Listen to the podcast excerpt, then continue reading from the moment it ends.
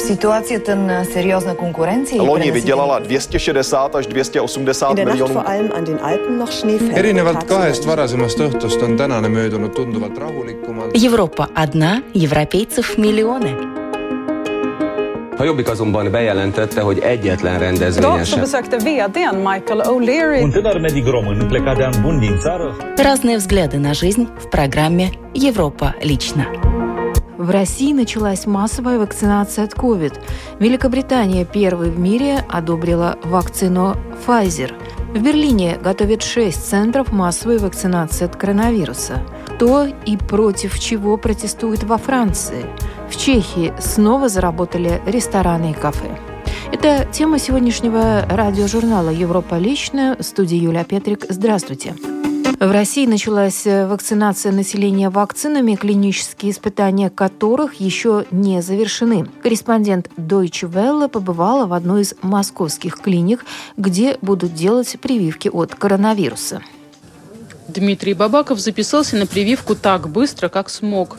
42-летний мужчина здоров и говорит, что сам он не боится переболеть COVID-19. Но он не хочет стать разносчиком коронавируса, потому что работает соцработником в Государственном центре занятости.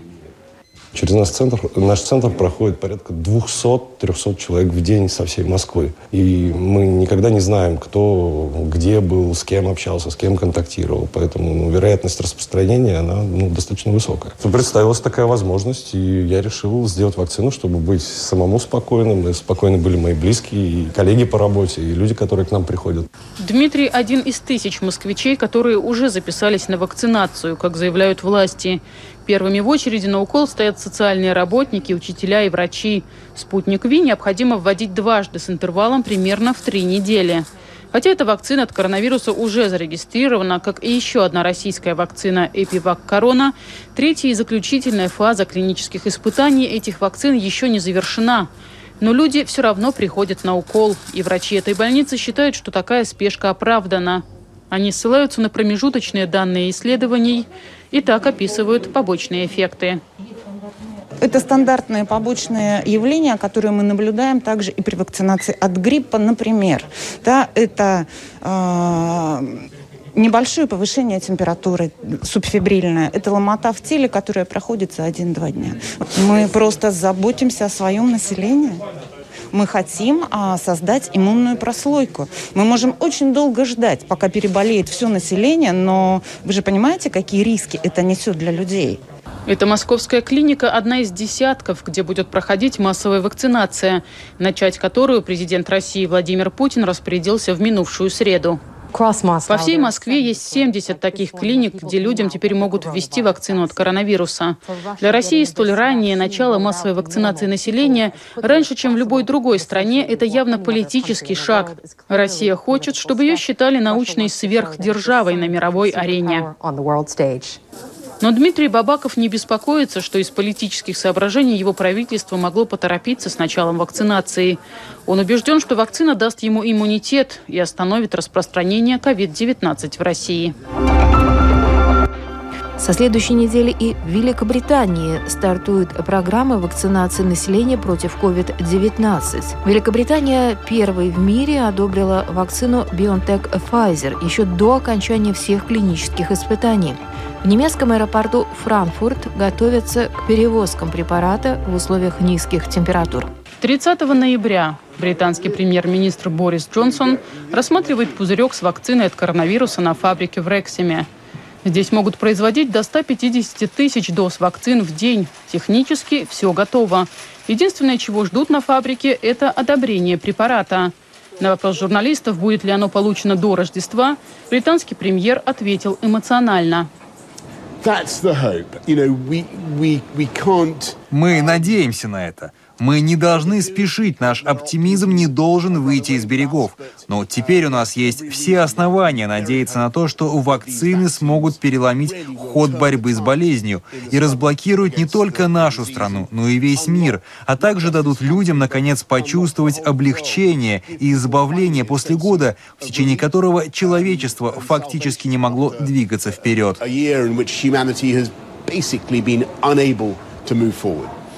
Надежды политика оправдались всего через два дня после этого высказывания.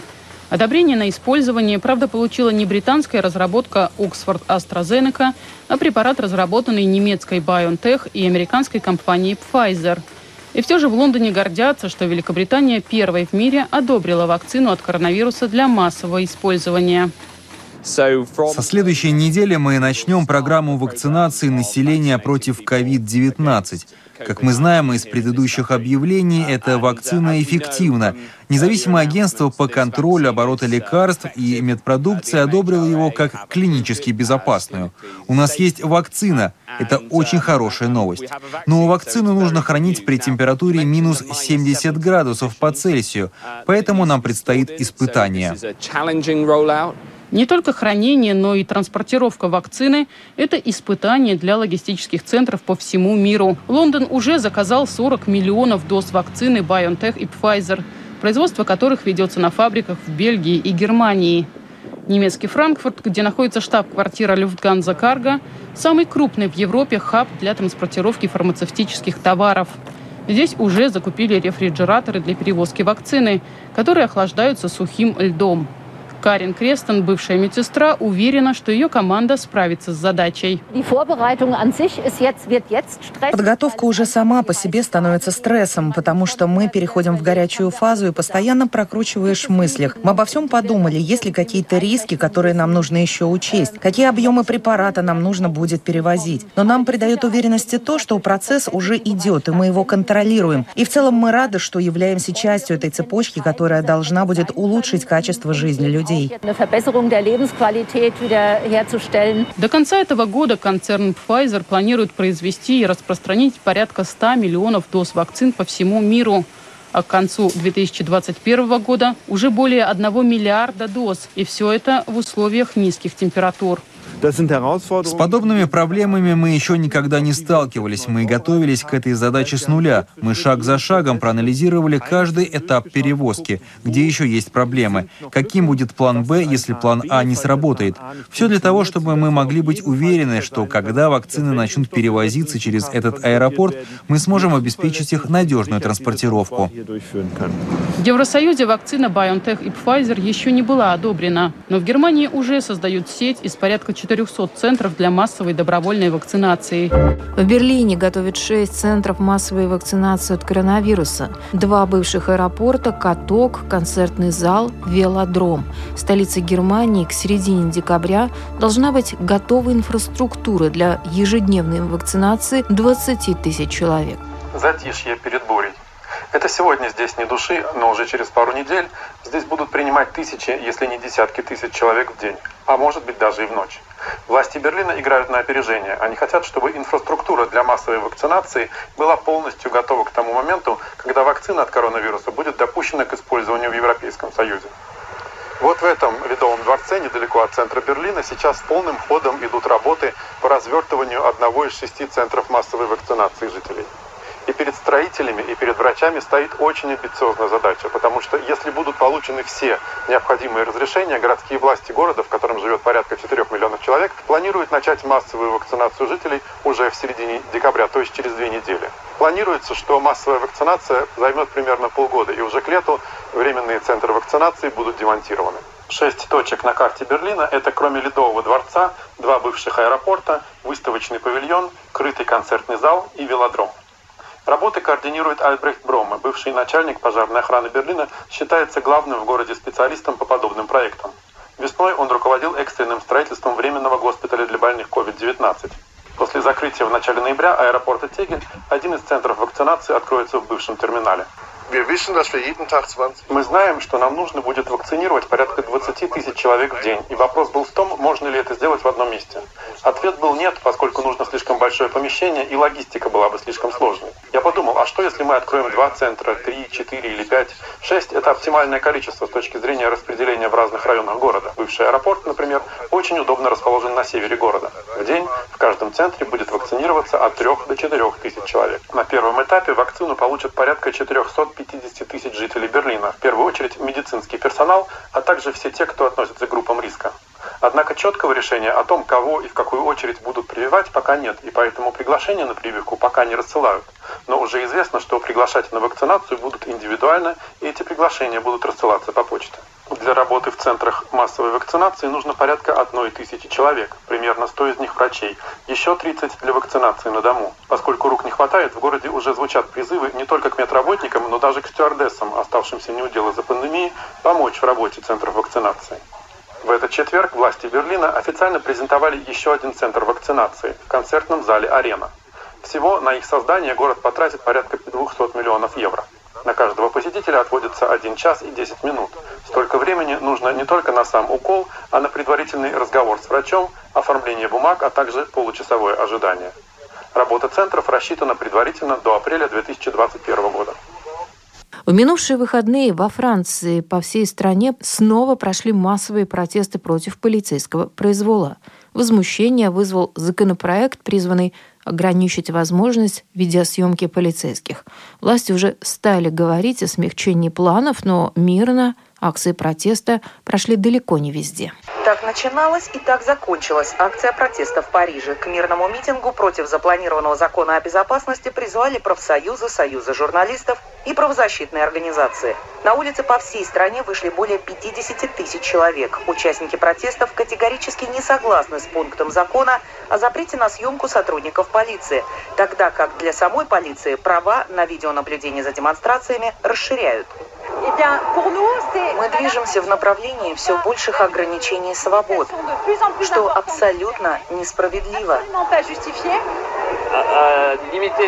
Здесь постоянно урезаются права на свободу, в то время как та же страна во имя демократии проповедует значение этих свобод в других странах. Кризис в системе здравоохранения, надеюсь, с появлением вакцины закончится. Власти хорошо понимают, что вслед за ним последует тяжелый кризис, социальный. Поэтому они готовят закон, направленный на подавление и недопущение нашего крика гнева.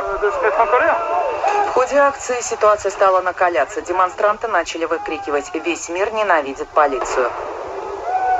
Итог баррикады, сожженные автомобили, разбитые витрины. Десятки задержанных и десятки пострадавших полицейских. Парламент намерен пересмотреть спорный пункт законопроекта. Критики настаивают на полном отказе от него. Правительство Эстонии одобрило 3 декабря новые меры для предотвращения распространения коронавирусной инфекции, которые вступили в силу с субботы, 5 декабря. Тем не менее, в Эстонии работают кафе и рестораны с ограничениями по времени, а также работают спа-центры. В стране действует так называемый плавающий локдаун. Подробнее в сюжете коллег с эстонской общественной телерадиокомпании субботу в Эстонии был обновлен максимум по числу случаев коронавируса за сутки, и в тот же день в стране начали действовать новые ограничения. До полного локдауна еще далеко, пока еще оставлена возможность для более или менее свободного посещения театров и кино. Продолжат работу СПА-центры.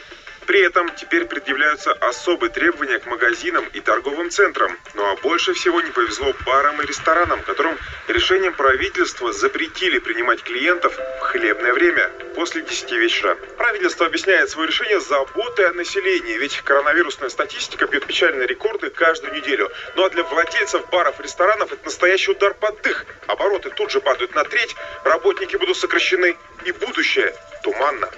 Я думаю, что это решение у нас будет еще раз схват оборота где-то ну, 30% приблизительно. Я думаю, что еще где-то, может быть, 20-30% из нашего состава тоже уйти на отпуск или, или, или, или не знаю куда. У них тоже свои обязательства перед банками тоже хотят выжить, так что я не знаю, как, как с ними дальше. Сравня с, с прошлым годом у нас оборот где-то почти три раза упал. Один из владельцев бара Нимета, по некоторым данным старейшего бара старого города Таллина, назвал несправедливым решение ограничить работу баров и ресторанов после 22.00. И ладно, если бы выплатили компенсацию, но... Ни ответа, ни привета писали, отправляли наши предложения на МКМ и министру финансовых дел сегодня никакого ответа. И но в том же время мы знаем, как идет поддержка на другие сферы, на недвижимость и так подальше, так что эту сферу никто, к сожалению, от нашего государства не очень поддерживает. Эти бары, рестораны все-таки многие платят налоги на государственный бюджет довольно большие налоги. Я думаю, что все-таки сегодняшний день, если на эти меры надо принимать, надо все-таки государство должен и нужен и обязан помочь тоже этого сектора. Мы очень возмущены на эстонское правительство. Но все-таки надеемся, что есть и, и разумные люди, которые все-таки найдут какое-то решение и будет какой-то пакет поддержки, хотя бы э, повторяться этот пакет, который у нас весной был. Весенние ограничения и так нанесли серьезный урон предприятиям общепита, причем речь идет не только о заведениях, расположенных в старом городе. Конечно, отразилось очень тяжело, но в первую очередь хочу сказать отдельную благодарность за помощь э, предприятиям от государства. Для нас была это очень большая помощь. Мы не сократили никого, не уволили. Мы работаем э, с той же командой, с кем мы работали. И надеемся, если, конечно, сейчас будет какая-то помощь, для нас это будет огромный плюс. Попавшие под нынешнюю волну ограничений вряд ли смогут рассчитывать на компенсации. Справляться придется своими силами. Ограничения, которые закроют на замок целый сектор, правительство не планирует. Поэтому не запланированы дополнительные средства на пособие. Если начнем вводить дополнительные ограничения, тогда, разумеется, будем обсуждать и новые меры поддержки. При этом, согласно решению правительства, заведениям общепита оставили возможность заработка после 10 вечера. Это еда на вынос и доставка блюд. Очень много идет еды да, на доставку, чтобы хотя бы минимизировать эту разницу между едой в ресторане и едой, получаемой, допустим, в офис. Заказов появилось намного больше. Я думаю, что с момента первой волны уже прошло практически год, и мы уже адаптировались жить в таком режиме. Я не думаю, что для нас будет э, огромной проблемой да, работать э, в таком режиме.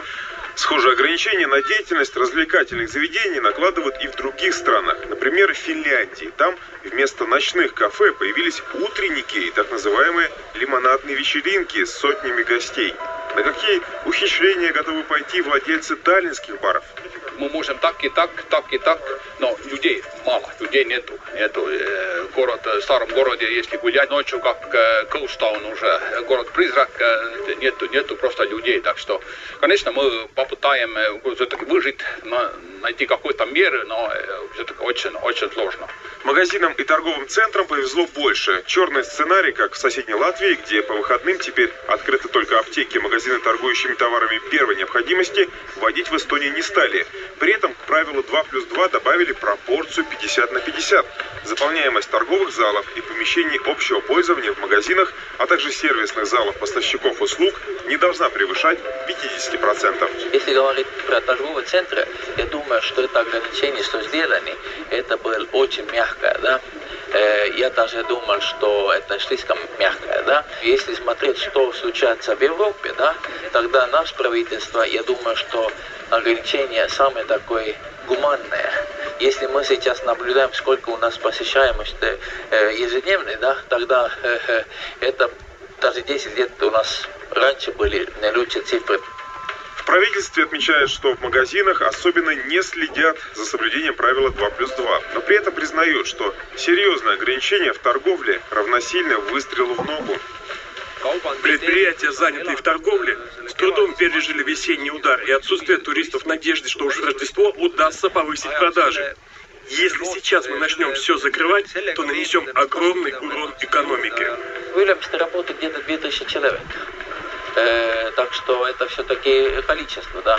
И если, если брать не только Уильямс, а все торговые центры, и даже не торговые центры, а все торговые точки, да, если это все закрываться, да, я, я, я, мне есть такой цифра, что это где-то 70 тысяч прямой работников, да. Это все-таки очень большая часть государственной экономики вообще. Да. Ученые ждут результатов новых ограничений через несколько недель. Мы не увидим изменений за один день. Опыт других стран показывает, что ощутимое снижение числа зараженных можно ожидать через 2-3 недели. Ситуация после введения ограничений может и стабилизироваться, как это произошло в Германии. Примечательно, что в разных странах к борьбе с коронавирусом подходят по-разному. В той же Германии, где, кстати, частичный локдаун продлят на месяц, посещению театров и кино, в отличие от эстонского правительства, подошли более строго. То есть, с одной стороны, нам нельзя ходить в музеи, театры, потому что э, там скопление людей, значит, и чтобы этого избежать, мы будем сидеть дома. Но, с другой стороны, мы свободно можем ходить по торговым центрам. И торговые центры берлинские, например, это даже не таллинский Каубермай, то есть это огромное количество людей. И можно только представить, сколько там будет народу перед Рождеством, когда все захотят подарки своим близким. Послабление и в Чехии. Там с 3 декабря кафе, рестораны и пивные вновь могут пускать посетителей во внутренние помещения а не только обслуживать через окна выдачи. Сразу же после снятия локдауна прибыль чешского общепита выросла на 30%. Практически 70% предприятий возобновило свою работу. При этом ранее посредством окон выдачи торговал лишь 41% из предприятий. С 14 октября предприятия общественного питания могли продавать блюда только на вынос. Теперь кафе, рестораны, бары, пивные, кондитерские могут впускать посетителей во внутренние помещения с 6 утра до 10 вечера. И на этом программа «Европа лично» сегодня подошла к своему завершению. В передаче были использованы материалы медиахолдинга Deutsche Welle – Радио Прага Интернешнл и эстонской общественной телерадиокомпании. В студии была Юлия Петрик. Встретимся на будущей неделе с новыми событиями.